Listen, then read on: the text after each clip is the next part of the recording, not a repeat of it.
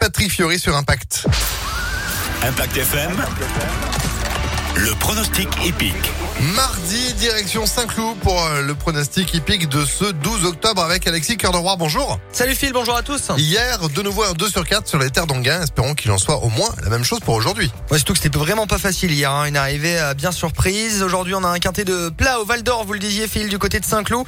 La distance dite classique de 2400 mètres, ils seront 16 à s'élancer à 13h50.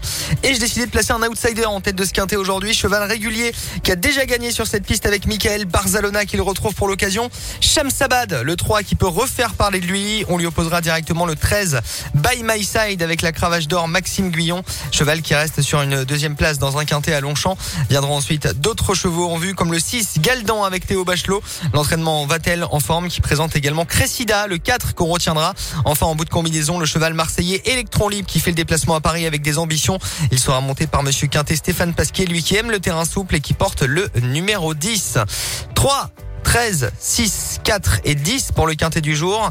Demain, retour à Anguin, au trot encore une fois. Ah bah c'est noté décidément cette semaine. Anguin, Saint-Cloud, Anguin. Longchamp. Longchamp. On va Bon, faire par- que du pari. Bah parfait. Merci beaucoup Alexis. Vous retrouvez ces pronostics sur Impact FM.